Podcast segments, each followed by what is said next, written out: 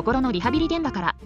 この番組は40代おじさん作業療法士クラゲおじさんがメンタルヘルスに関する話をふんわりお伝えする番組です。あのですね、あの、アサーションについてはですね、誤解があるのだっちゅうことをですね、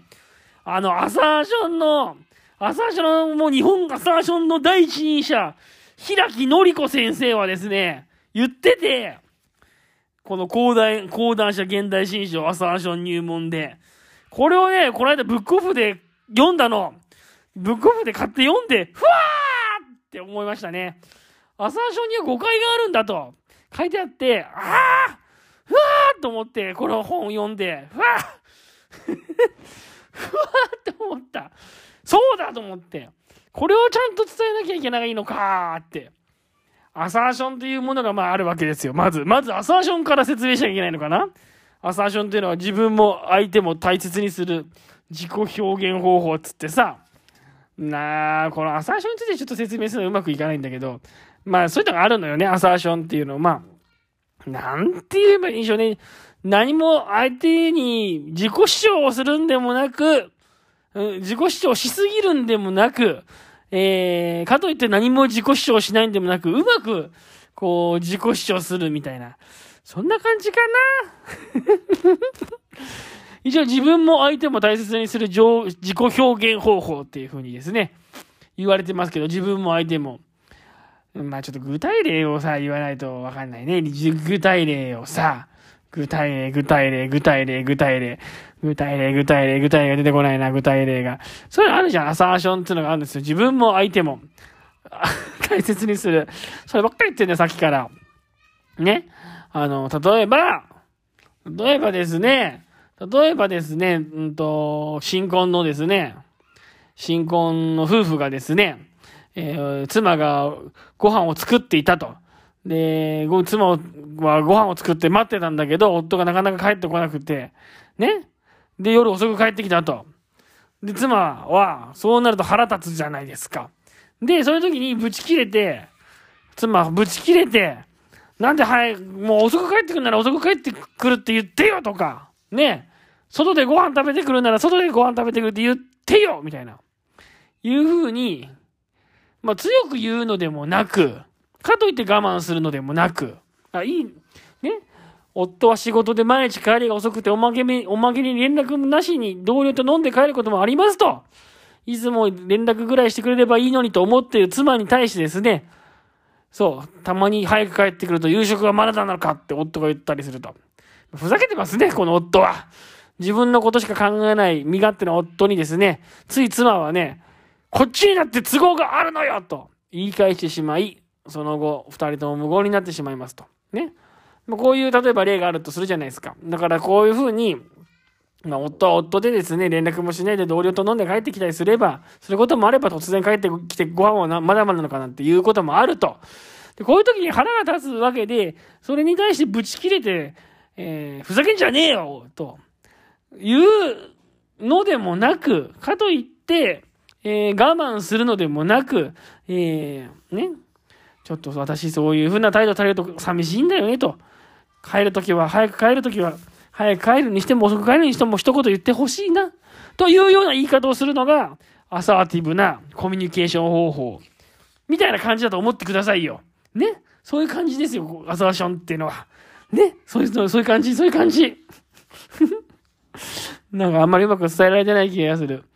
それでね、何が言いたいかっていうと、このアサーションっていうものがあるんだというのを、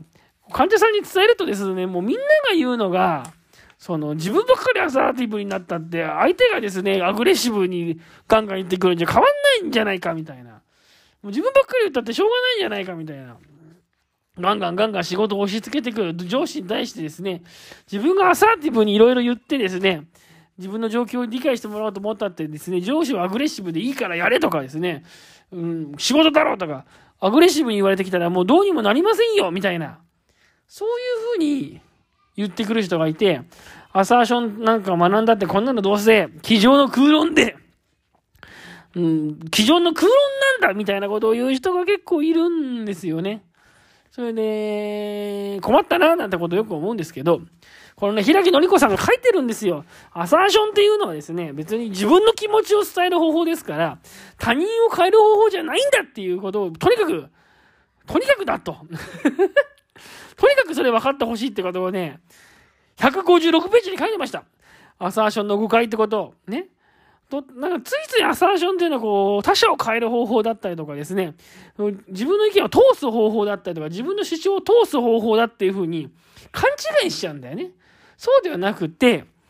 アサーションっていうのは自分の範囲で自分のできる限りで自分の気持ちを伝える。しかも攻撃、アグレッシブではなく、その、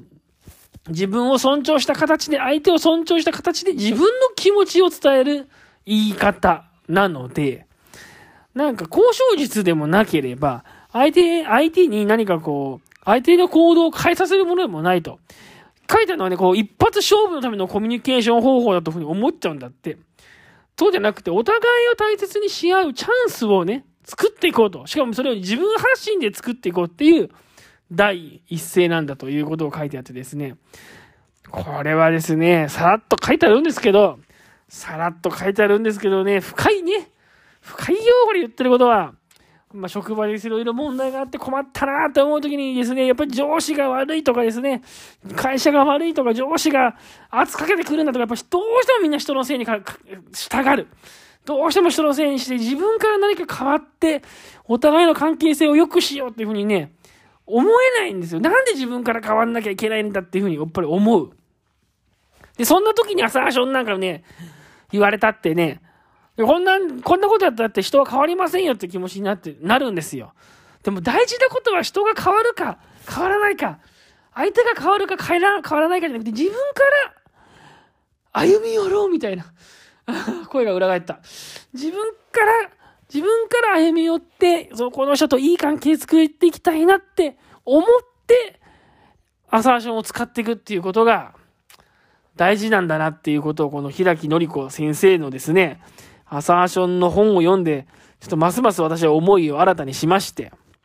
だからまずアサーション使う以前の問題っていうのがいっぱいあるんですよね。その人とちょっと関係性を良くしていきたいなってまず思えるかどうかみたいな。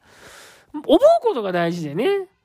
その人に自分の気持ちをちょっと伝えて、その人との関係性を良くしていきたいなと思えるかどうかがやっぱすごく重要で、思えないんだったらアサーションも意味もないですよね。思えないんだったらやっぱり、そこをもうちょっと考えなきゃいけないね。その人との関係性、人間関係、どういう風にしていこうかみたいな。そういうやつ。ねえ。なんかね、そんなことをね、この平木のり子先生の本を読んでて思いましたね。思いました、思いました。まあ、それぐらいですね、私が今関わってる患者さんはね、まあ、人に対して文句がある人、他者に対して文句がある人、多発的な人っていうのがやっぱり多い気がしてですね、まあ会社の上司、会社の体制、会社そのものに対して何か、何やらかの恨みだったり怒りだったりとかね、えー、なんて言うんでしょうね、そういう思いがある人っていうのがすごく多くって、その状態でアサーションだって言ってもなかなかこう、ぬるっと入ってこないんだよね。ぬるっと、ぬるっとじゃない、スルッと入ってこない。スルッと入ってこないなと思ってて、それでなんかアサーションっていうのを変な交渉術みたいなね。交渉術。交渉術、交渉術。これで言って上司から残業を減らしてもらうんだとか。アサーションを使って、えー、自分はもうちょっと仕事を楽にさせ、楽にしてもらうんだとか。なんかそんな風に考えてしまってる人が多いんですよ。だからそこをね、そこからだなって、この本を読んでね、最近つくづく思っております